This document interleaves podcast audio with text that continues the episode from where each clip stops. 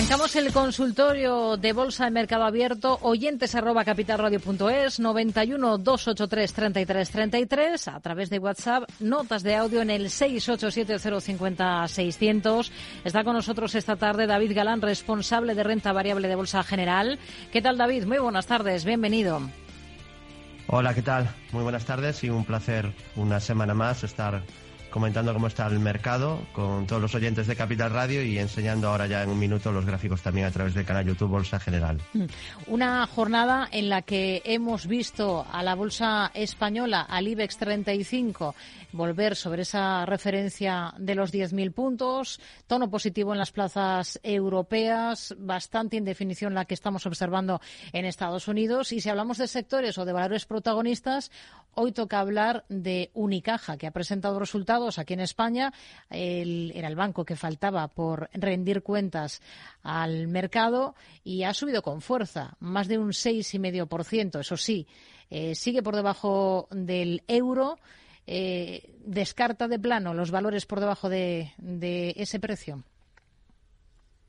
Bueno, esta es una, una pregunta interesante, ¿no? Sobre el precio al que al que limitar. Yo la verdad que no tengo un, eh, no es un filtro que diga imposible que compre una compañía de menos de un euro, pero o de un dólar, pero la verdad que es un digamos que resta, ¿no? Es un punto negativo sin duda. Es complicado. Normalmente no tengo compañías que cotizan a menos de, de un euro o un dólar. Aprovecho también para saludar que ahora ya estamos retransmitiendo también a través del canal YouTube Bolsa General para que vayamos viendo los los gráficos a tiempo real y en el caso de, Unicaja también lo que menos me gusta, más que, cotice a menos de un euro, está en el hecho de que está más débil que el sector en general. ¿no? Entonces hemos visto un rally alcista importante en, el sector bancario, eh, quizá el que lidera, ¿no? que siempre decimos que lo ideal a la hora de invertir como analistas técnicos, pues sería ir a buscar lo más fuerte del sector. ¿no? Entonces, quizá el que está liderando en España puede que sea BVA. De hecho, voy a comparar el gráfico para que lo veamos. Ahora está Unicaja, vamos a ver BVA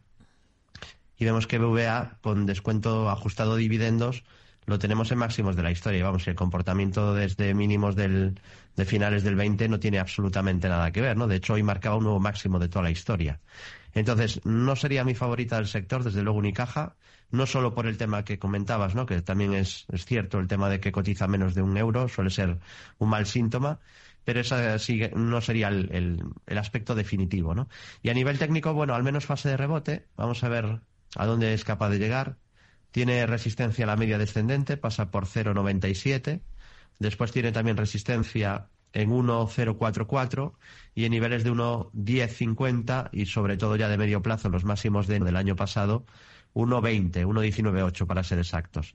Sí que es cierto que, bueno, intenta el rebote, soporte 0,8335 y tiene un cierto nivel de soporte y luego ya estarían como niveles clave los 0,7180 o niveles de 0,6370. Así que esos serían los niveles a vigilar en Unicaja y valor que no, no cumple mis requisitos de inversión. Si bien es verdad que el sector está fuerte, creo que hay otras compañías del sector que han mostrado mucha más fuerza y quizá tengan el camino más despejado para subir. Hmm. Al margen de bancos, si echamos un vistazo rápido a los índices ahora mismo, algo llamativo que destacar en el seguimiento que hacemos cada semana, David. Sí, bueno, quizá la mayor debilidad un poco del IBEX estas últimas semanas, también lógica por, bueno, ha tenido un descanso un poco el sector bancario y también el sector de utilities, que pesa mucho en, la bolsa española, sobre todo utilities, y las, las tenemos un poquito flojas en las últimas semanas o meses. Y en el caso del IBEX, pues está descansando después de una vela doji que marcaba cierta indecisión del 6 de diciembre. Comentamos que lo más normal, además creo que lo comentamos aquí justo en esos momentos, que lo normal era un descanso dentro de la tendencia alcista en la que está y sigue.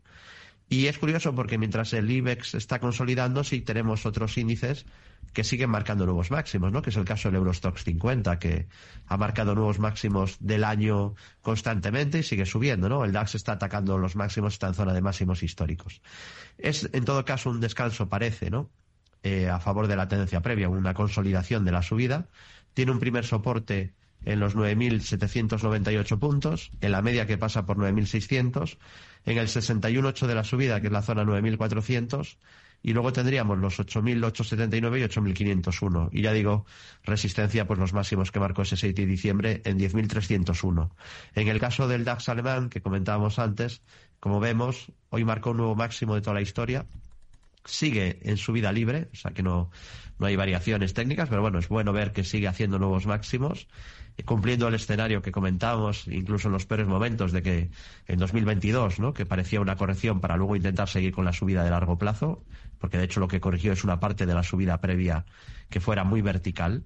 Y ahora, bueno, pues después de esa corrección fuerte que fue 2022, pues el, el índice sigue con la, con las subidas y con la tendencia de, fondo, de muy largo plazo. Además, ha activado grandes objetivos alcistas, no solo el DAX, sino también el K40, Italia, el Dow, el SP, el Nasdaq, el Russell 2000 incluso, ¿no? Solo falta China, que es una la fiesta. Y eh, aquí en el DAX tiene soporte en el 61.8 de la subida, pasa por 15.500 de la última subida, en la media de 200 que pasa por 16.000 o en el mínimo anterior de octubre 14.630. Y luego tendríamos en bolsa americana el Dow Jones pues también eh, fuerte, máximos históricos, con objetivos alcistas activados, varios por encima de 40.000 puntos, muy por encima además algunos de los objetivos, y soporte por la media que pasa por 35.000, luego tendríamos los 32.327 o los 31.429 que son mínimos de marzo, ¿no? Y como siempre digo, a muy largo plazo, a décadas vista, si tenemos salud, veremos al Dow Jones por encima de 100.000 puntos, ¿no? Eso que parece como una locura de alguien que no sabe lo que dice, pues la realidad y es lo normal. De hecho, solo hay que mirar, siempre es un ejercicio didáctico, que cada oyente mira cuánto estaba el Dow Jones el día que nació y que reflexione sobre qué es lo que hace la bolsa a largo plazo. Y bueno, por lo tanto, en subida libre sin resistencias, SP500 como índice director de las bolsas mundiales, que podríamos decir lo mismo que en el caso del Dow, vamos a verlo por encima de 10.000, y el Nasdaq probablemente también, claro. Y aquí lo que vemos en el SP es que está en subida libre, activados nuevos objetivos alcistas, tiene tres, ha cumplido uno que eh, no sé si recordarás, porque fue durante mucho tiempo y durante ya muchos años. Desde 2020 decíamos que el SP tenía un objetivo pendiente a 4.920 y lo decíamos cuando estaba a 3.000 y a 2.900 y a 3.500 y en la caída de 2022.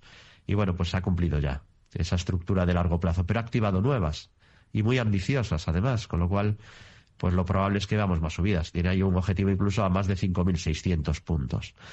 Y luego cuando lleguemos nos acordaremos, si Dios quiere. Entonces, soporte la media pasa por 4.500, luego tiene también soporte en 4.103 y sin resistencias por estar en subida libre. Y el Nasdaq 100, la tecnología, el más volátil, pero también últimamente, y bueno, casi siempre en este ciclo el más fuerte, está en subida libre. Parece eso sí que ahora le cuesta un poco seguir con la subida después de tanta, tanta subida en, en el sector semiconductores, sobre todo, y en las FAN también. Le está costando un poquito el máximo previo. Claro, el riesgo que tendría aquí es que ahora cayera y hiciera un doble techo. Eso solo ocurriría si pierde 17.128, pero lo menciono por si acaba ocurriendo. En todo caso, sería una figura muy pequeñita que podría tener un descanso en la subida. No parece que estemos ante un techo de mercado, desde luego. Y soporte, pues tendremos la media, pasa por 15.800, el mínimo anterior 14.058 y en el caso del Russell 2000, que es quizá el lunar el lunar que tiene junto a China eh, las bolsas del mundo, ¿no? Porque estamos viendo una, fiesta, ¿no? Una, el que no el que no haya aprovechado estas subidas, desde luego analista técnico no es y debería de pasar por la escuela de bolsa general para formarse, porque ha subido prácticamente todos los índices, ¿no? Y los mercados son alcistas, pero sí que es verdad que la amplitud flaqueó durante gran parte de los últimos dos años y sigue todavía sin acabar de de repuntar del todo. Lo que pasa que en el caso del Russell ya hemos visto el breakout, la ruptura de rectángulo.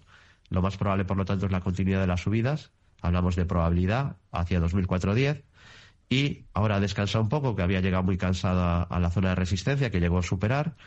Y tiene soporte en la media, pasa por 1880. En niveles FIBO del último tramo de subida, 61.8 pasa por, por 1800. Y sobre todo ese nivel clave, que era la base del rango, en 1640 puntos.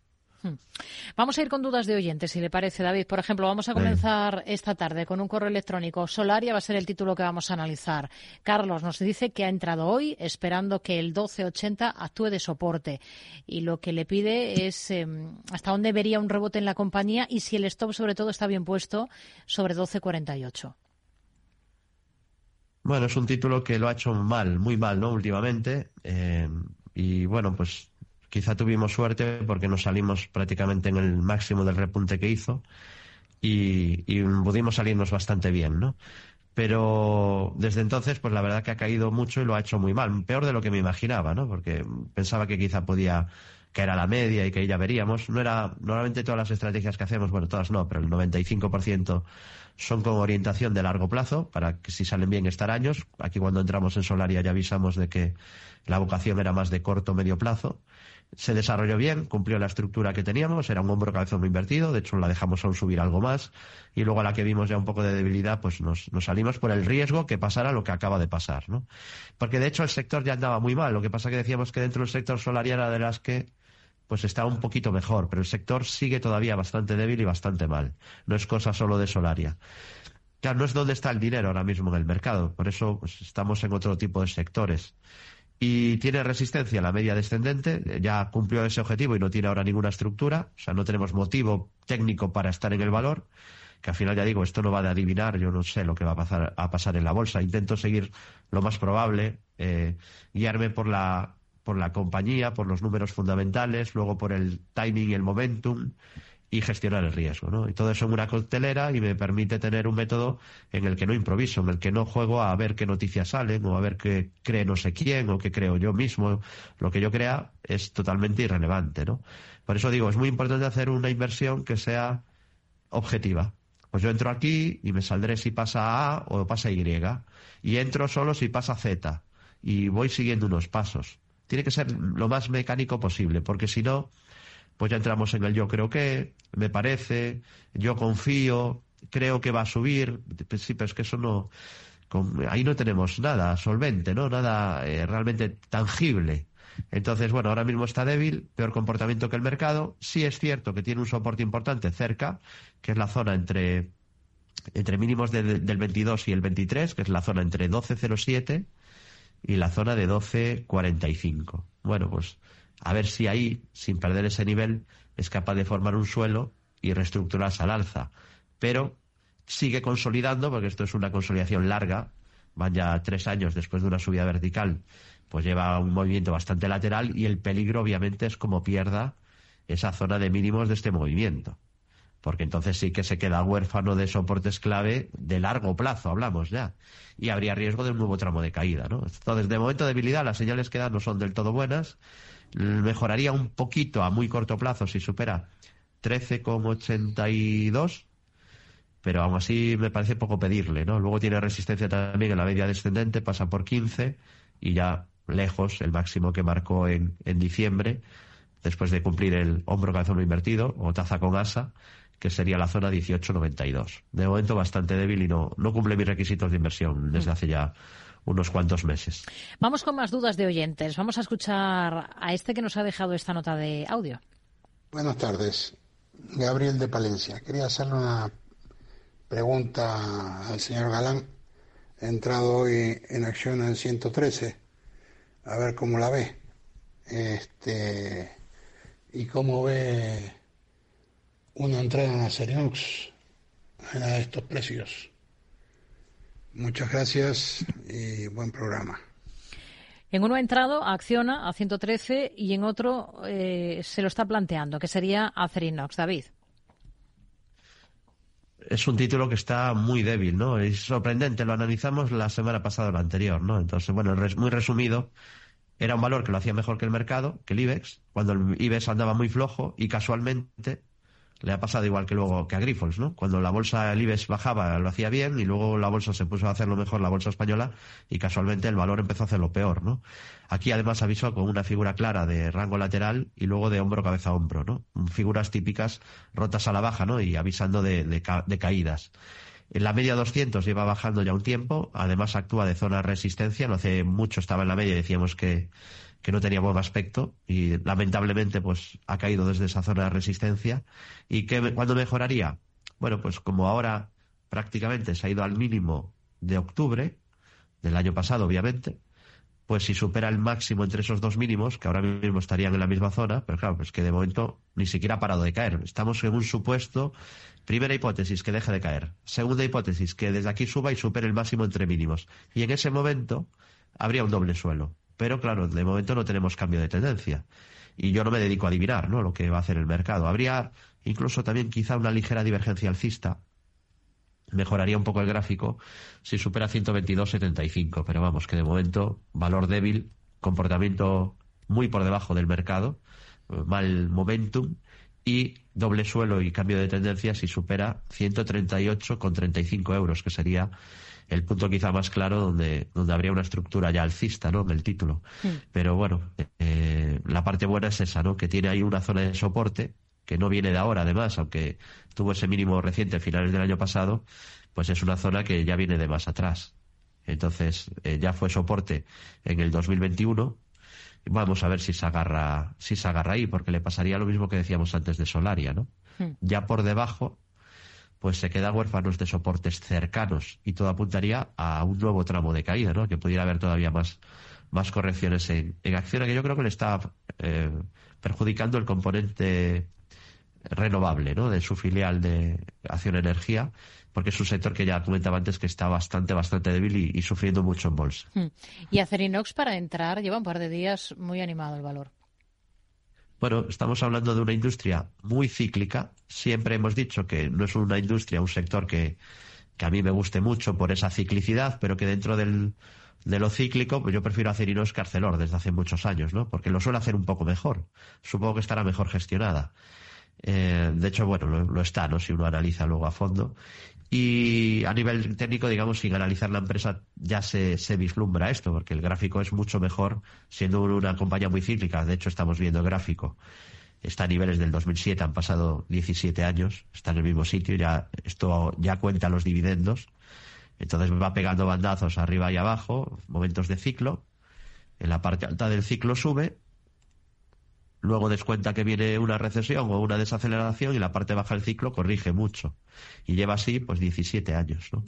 ¿Es el típico, de, el típico valor que yo suelo buscar? Pues la verdad que no. Yo suelo buscar compañías.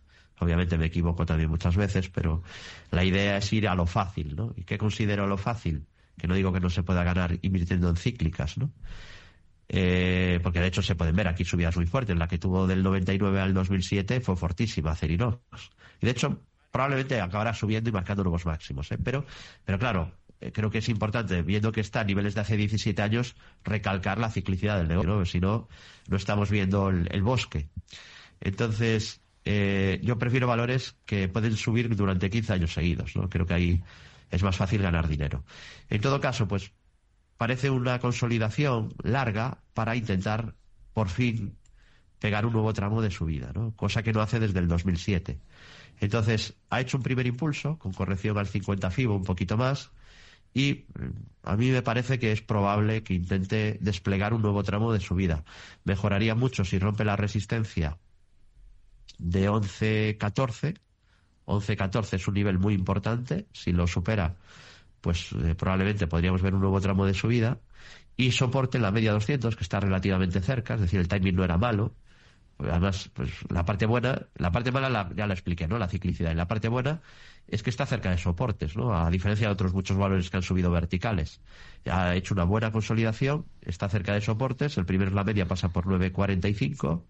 Tiene también otro pequeño soporte 9.48 y luego en 8.40, que es un soporte importante y el más importante de todos, 7.24 que es el mínimo de octubre del 22 y que sería obviamente muy negativo perder ese nivel para medio medio largo plazo. Así que cíclico, pero después de una larga consolidación no se puede descartar que, intente retomar ya las subidas hmm. y pegar por fin una alegría ¿no? a los accionistas pacientes. Vamos a saludar a Mario que nos eh, llama desde Sevilla. Hola Mario, muy buenas tardes. Hola, buenas tardes. Díganos. Eh, eh, mire, yo le quería preguntar al, al señor Galán sobre dos empresas americanas a ver qué le parecía el momento y expectativa para entrar en ella. Era una es Constellation Software y otra es Cadence Delphi. Y luego, si me permite, he leído en la prensa que hay otra empresa americana que es Catalan, eh, que parece que o la ha comprado o la va a comprar Novo Nordic, y quería saber si, si era posible entrar en ella o si era interesante entrar en ella todavía y se podía entrar. Hmm. Nada más, muchas gracias y felicidades por el programa. Lo anotamos, gracias Mario. Eh, muy buenas, tardes. Bueno, nos queda poquito tiempo antes de la pausa, un minuto. No sé si tiene la primera y, analizamos Constellation Software. Eh, no tengo la, segunda, Cadence Design. Venga, pues vamos con la segunda. Vale, bueno, pues una compañía que seguimos muy de cerca. Bueno, mira, ahora tengo Constellation Software, casi vamos con esta. Venga. Es que no, no me daba cargado. Bueno, es un título que es, que es quizá el valor más famoso cuando hablamos de compañías compounders, ¿no? Ha crecido una barbaridad, sobre todo con adquisiciones de empresas del sector. Es un caso de éxito impresionante de las empresas mejor gestionadas del mundo y un caso de éxito brutal con una rentabilidad altísima, es de las compañías más rentables de, la historia de, los mercados, ¿no? Este caso, empresa canadiense. Y tiene primer soporte en la media ascendente, pasa por 3.084 dólares y luego estaría el mínimo, el último toque que hizo en la media, realmente es la clave en su tendencia de, corto medio plazo, que es 2.663,90 dólares. Es un valor el típico que siempre decimos cuando es compañía de calidad y con muy buen tras récord de largo plazo, que son interesantes para vigilar tras caídas o correcciones, que de vez en cuando tienen esos descansos, ¿no? Entonces, no soy muy partidario de comprar valores estupendos y maravillosos después de subidas muy, muy fuertes, eh, como esta de más de 100%, sino pues ser pacientes e intentar incorporarnos en algún descanso o consolidación. Pues nos quedamos con este consejo de paciencia. A la vuelta analizamos las otras dos compañías aquí en Mercado Abierto, en Capital Radio. Pues estamos ya de vuelta, estamos en la segunda parte del consultorio de Bolsa de Mercado Abierto con David Galán de Bolsa General. Tenemos sobre la mesa un par de nombres para analizar. David, nos habían quedado pendientes antes de la pausa, uno en el Nasdaq, eh, Cadence Design, nos pedía un oyente, y Catalent, también en el mercado estadounidense. Vale, bueno, pues vamos por ese orden. En el caso de Cadence Design, pues ha cumplido el, el rectángulo, ¿no? Que avisábamos o comentábamos en el centro de traders hace pues un poquito más de un año justo. Era un rectángulo bastante claro, por eso lo, señalábamos. Decíamos que lo más probable era que el título se desplazara al menos a 250 dólares, desde 190 que estaba. Y bueno, pues hubo suerte y, subió hasta ese objetivo, incluso como se puede ver, ha subido mucho más y sigue en subida libre, ¿no? Es una de las compañías beneficiadas por todo ese boom en semiconductores, inteligencia artificial, la necesidad de chips y de, y de, y de cada vez más tecnología. Y lo que podemos ver es que está en su vida libre, muy fuerte, buen comportamiento relativo. El tema es lo que decía antes, ¿no? Yo quizás estoy más cómodo comprando empresas extraordinarias, esta es una buena compañía, comprándolas tras descansos o correcciones, ¿no? Entonces, bueno, pues los últimos descansos fueron este que vemos ahí en ese rango lateral, además, claro, que duró, duró más de un año, o el descanso también claro que tuvo entre 2000, verano del 19 y, primavera del 20, ¿no? Por ejemplo. Entonces, bueno, ahora viene de mucha subida, en algún momento también tendrá algo, algún nuevo descanso, pero vamos, compañía muy alcista en largo plazo, buenas perspectivas, a una valoración exigente, porque el mercado obviamente descuenta ese crecimiento y ahora hay cierto optimismo con el sector. Y soporte la media pasa por 2,55, soporte en 2,51,94 en 228,66 o en 217,77 dólares, que son los mínimos anteriores. Y quizá mencionar cierta resistencia marcada por una cara casa negra invertida en 301,61 dólares. 301,61. Vamos a, a, analizar el otro título, que era, era Catalan, ¿no? Si no me equivoco. Sí, el, tercero. Eh, bueno, aquí lo que vemos es que es un valor que estaba débil, había venido de una caída muy dura, pero tenía algo positivo. ¿Qué era lo positivo? Pues que ya llevaba años respetando, de hecho cinco años, respetando una zona de soporte. Es decir, cada vez que bajaba la zona de 30 dólares, aparecía presión compradora, ¿no? Soporte le llamamos a esto, que hay gente que dice, no, yo no creo en soportes, eso es un invento de los que trazáis rayas y tal. Bueno, hay gente muy perdida, ¿no? En la bolsa. Entonces, 30 pues era un soporte clave, ahí aparecía presión compradora y había que pensar que mientras no se perdiera ese nivel había opciones de, que pudiera seguir funcionando de soporte y bueno, ha vuelto a funcionar y lo mejor de que se haya frenado ahí no es solo que se frenó en 30, sino que ha fabricado, ha formado una figura de suelo. Tenemos dos mínimos en la misma zona, podemos medir la anchura de ese rango y proyectar objetivo desde el punto de breakout de ruptura de esa figura de doble suelo. El objetivo mínimo por ese doble suelo es 71 dólares aproximadamente. Mm. ¿Se puede anular la estructura? por supuesto. Pero estamos hablando de que es más probable, tras hacer este suelo, intentar subir que lo contrario, ¿no? Me gusta además que rompió con volumen, que ha aparecido ahí una, una, una vela con hueco alcista importante, y bueno, mientras la media suba, pues tendencia alcista, ¿no? Aunque, como decía el oyente, pues dará también de movimientos corporativos y tal, pero el aspecto técnico, que es lo que ahora analizamos, pues no es negativo, ¿no? Tiene soporte en el hueco, que exactamente es 54-51, pero sería bueno que no lo cerrara, pero luego sobre todo está la media de 200 sesiones que se ha girado al alza, pasa a ser zona de soporte a vigilar, hmm. pasa por 44 y luego la base de ese rectángulo, bueno, perdón, de ese doble suelo, aunque casi también, casi llega a ser rango lateral y que pasaría por 30 y, 31,80, la parte baja de ese rectángulo y que también, no, 31,45 y que es una zona importantísima pero ya de, de muy largo plazo. De momento, tendencia alcista de corto plazo, tras haber mejorado su comportamiento relativo. Hmm. Vamos con más cuestiones. Vamos a escuchar a este otro oyente. Hola, buenas tardes. Soy Germán desde Mallorca y esta pregunta es para el analista David Galán. Eh, era para preguntarle sobre la empresa uh, Albemarle, ticker ALB. He visto que la gráfica uh, de largo plazo parece que puede tener un hombro cabeza a hombro y me gustaría ver si David ve lo mismo y qué objetivo bajista considera que tiene. Y si tiene tiempo, eh, a ver si le podía echar un vistazo al Eli Lili, que he visto que está haciendo un canal ascendente con techo en 730 y algo, o 740. Y no sé si entrar en corto, aprovechando la, la altura del canal. Un pues saludo y muchas gracias. Pues nos quedamos con estos dos nombres que nos pone este evento sobre la mesa. Eh, Eli Lili, que hoy por cierto ha presentado resultados, eh, se está planteando entrar en corto, David, y el otro título en Estados Unidos, el ticker que nos ha dado en el ICE es ALB. ALD. B de Barcelona. Ah, vale, vale, es que era... ALB, ALB. Vale, vale, era por, eso es que no lo encontraba. Mm. Eh, vale, Albemarle. Sí. Bueno, es un título que está muy débil, ¿no? Muy débil, muy bajista, creo que lo comentaba el, oyente, eh, y con muy mal aspecto técnico. Entonces, lo más probable aquí es que, pueda todavía caer más. De hecho, tiene estructuras bajistas por impulsos, hizo en máximos una especie de hombro cabeza a hombro, y aquí mientras no se supere la zona de la media descendente, pues es un valor muy débil y muy bajista. Claro, estamos hablando encima de que tiene esta debilidad en un mercado alcista.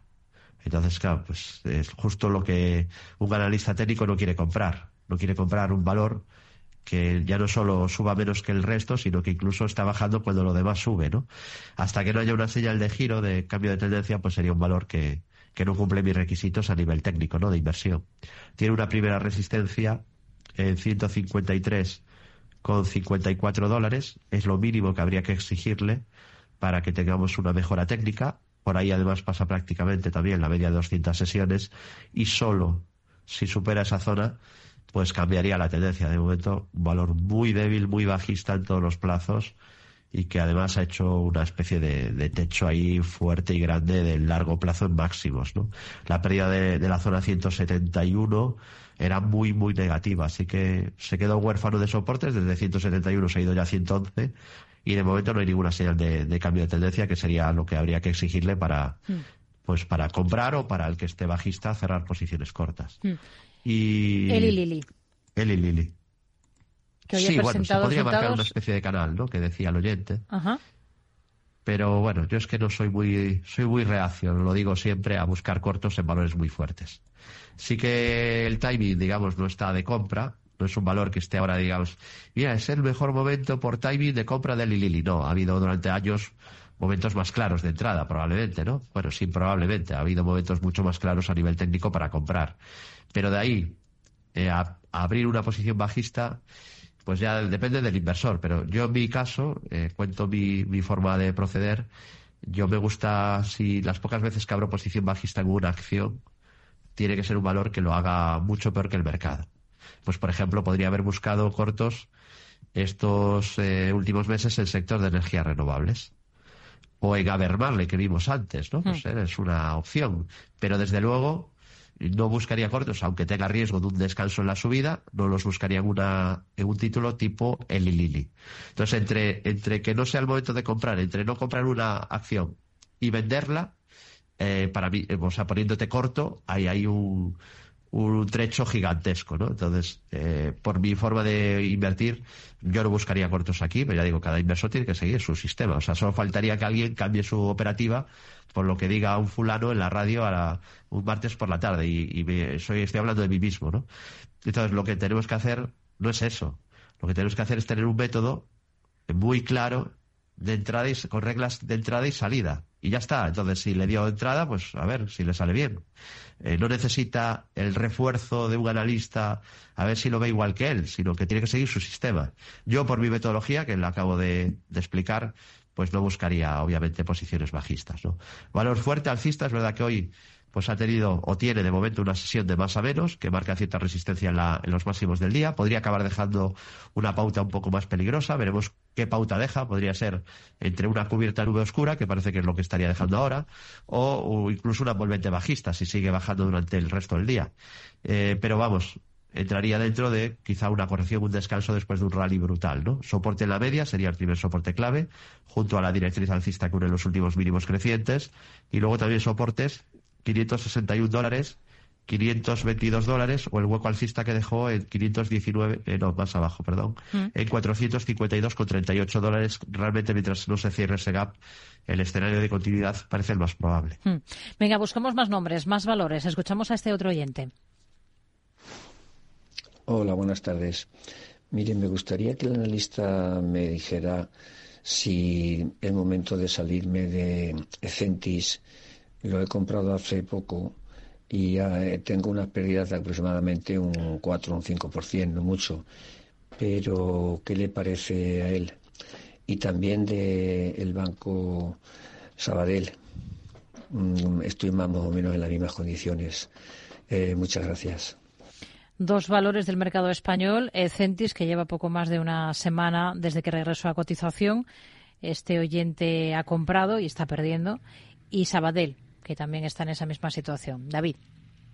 Bueno, me trae recuerdos del Vietnam, de este valor, la verdad, ¿no? Porque eh, fue un valor de esos chicharros donde cuando empecé a invertir, cuando sabía poco de bolsa, intentaba buscar dosis de dopamina, ¿no? De, de, adrenalina y ganancia rápida, que es lo que una persona joven es lo que suele buscar, ¿no? Tienes poco capital y quieres ganar mucho rápido, ¿no?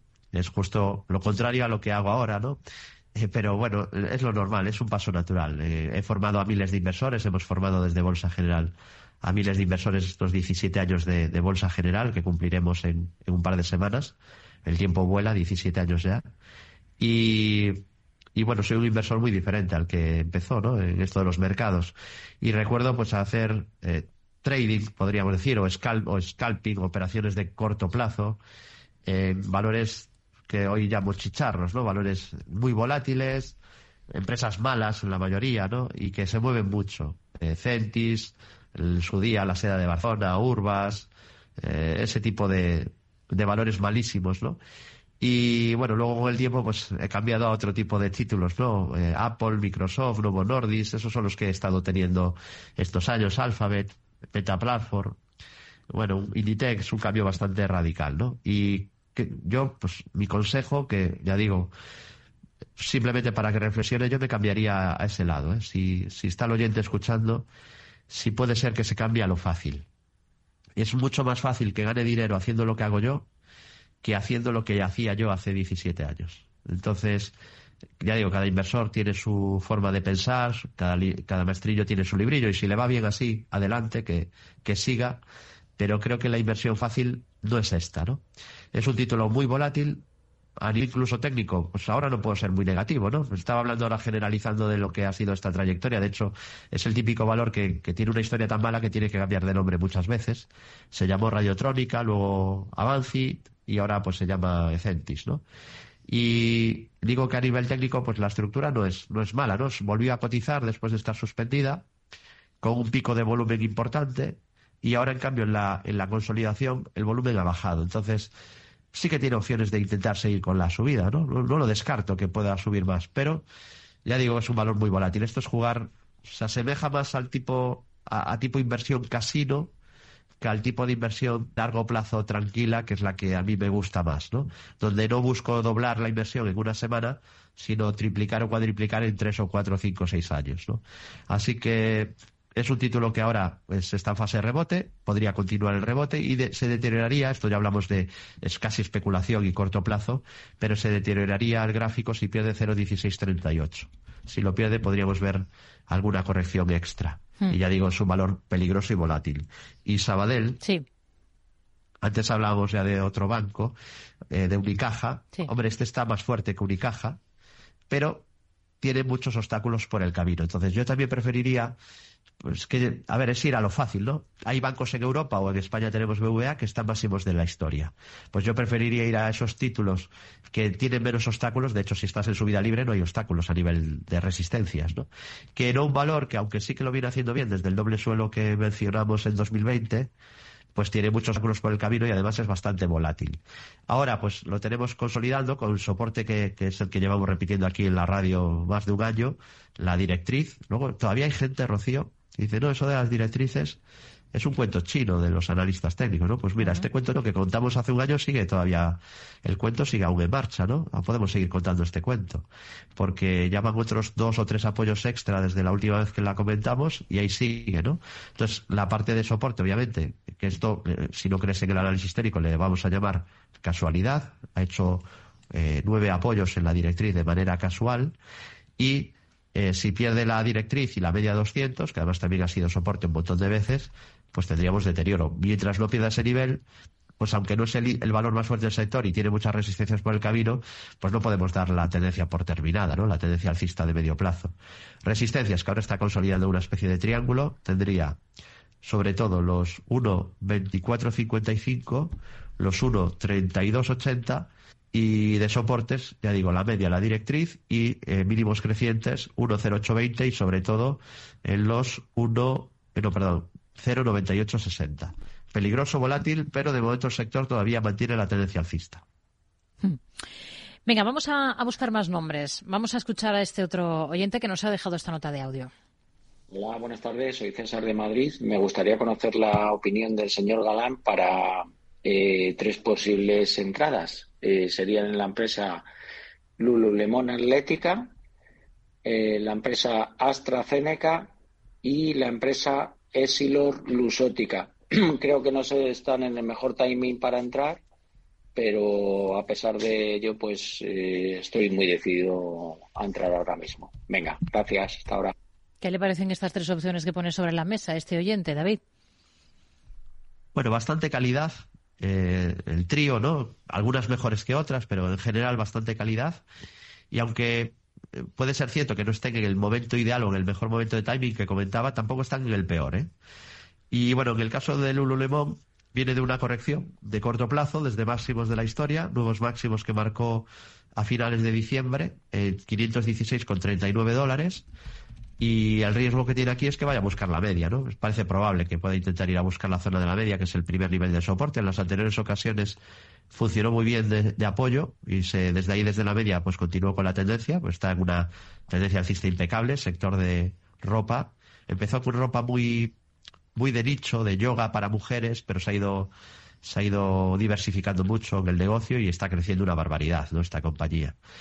Y es verdad que el mercado lo sabe y cotiza una valoración exigente. Eso suele ser el problema, ¿no? Porque el mercado es bastante listo como, como ente plural donde hay millones de inversores y suele ir ajustando expectativas, ¿no? Entonces, compañía de calidad, muy interesante, con buen crecimiento, ahora corrigiendo un poco en el corto plazo dentro de una gran tendencia alcista. Primer soporte en la media pasa por 4.28 y luego también soportes en 354,66 en 326,93 dólares. Luego, el caso de AstraZeneca, aquí nos vamos ya a otro sector totalmente diferente, sector de, salud. Y el timing sí parece bueno aquí, ¿no?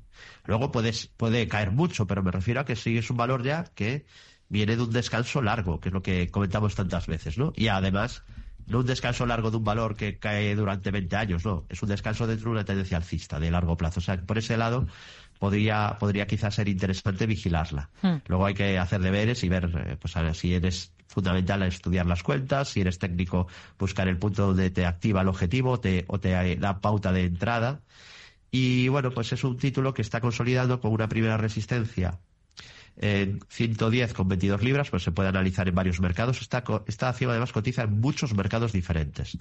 Bueno, yo creo que la tengo en el mercado, un segundo, pero me, quiero asegurar, yo creo que la puse en, libras, pero ya digo, está cotiza en tantos mercados que a veces hmm.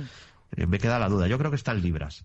Entonces, bueno, tiene, tiene soporte en las 98,51 libras y sobre todo en las 93,05 libras.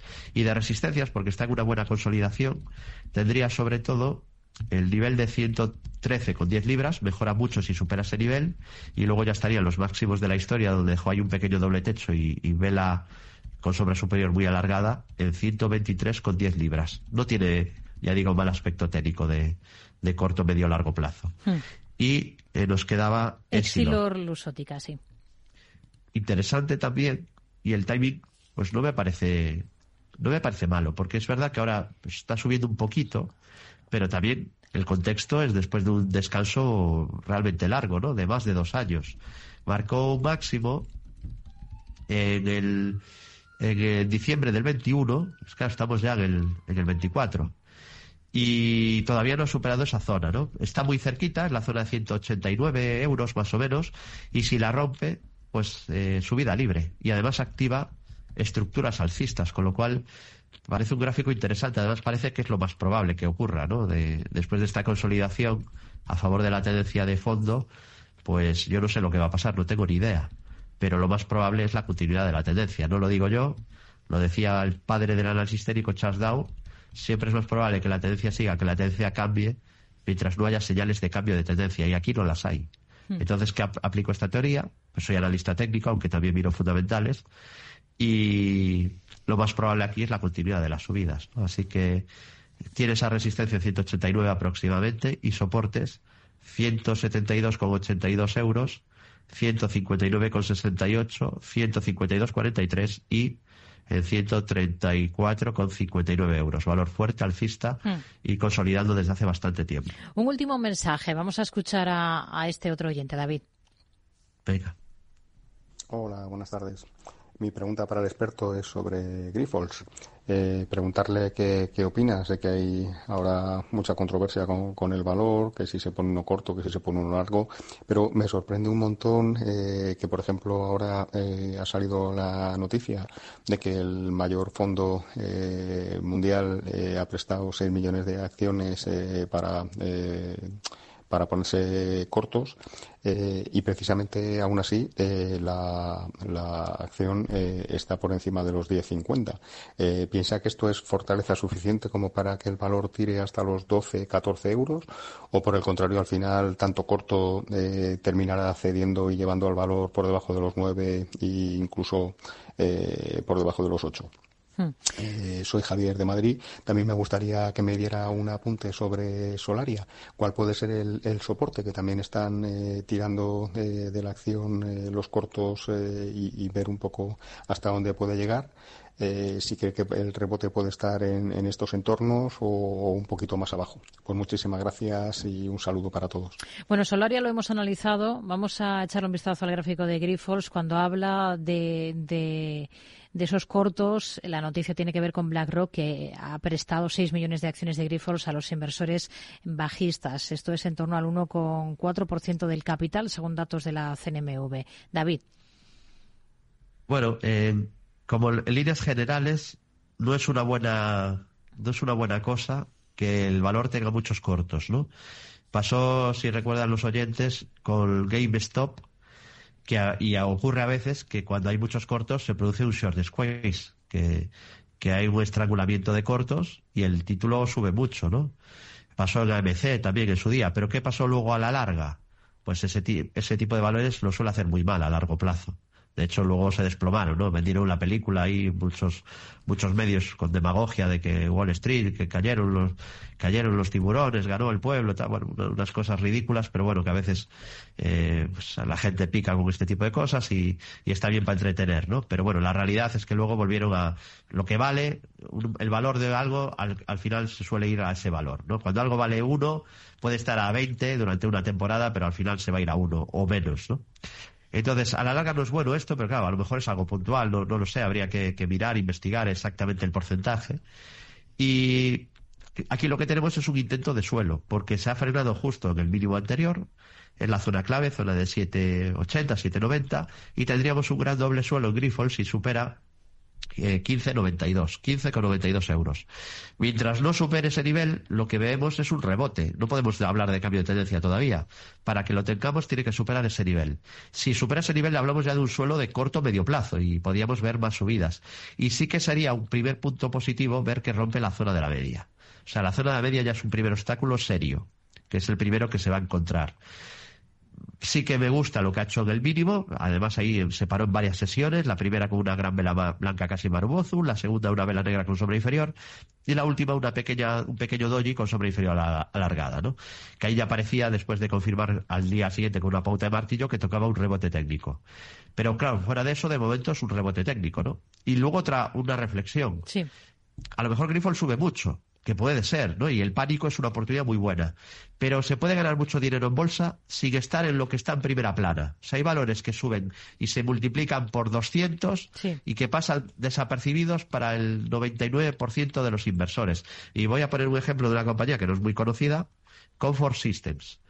Y, y, que no se habla de ella, no hay cortos ahí metidos y, y no, se, no, está todo el rato en, en, primera plana y esto es una tendencia fácil, digamos, cómoda, mínimos y máximos crecientes y el, no está el ojo del, del, huracán mediático encima, ¿no? Y yo creo que muchas veces ese tipo de valores que suben en silencio, pues son ideales tenerlos en cartera. Nos queda poquito tiempo, así que lo dejamos aquí. David Galán, de Bolsa General, gracias como siempre. Hablamos la próxima semana. Buenas tardes. Un placer y desear, como siempre, a todos los oyentes muy buenas inversiones.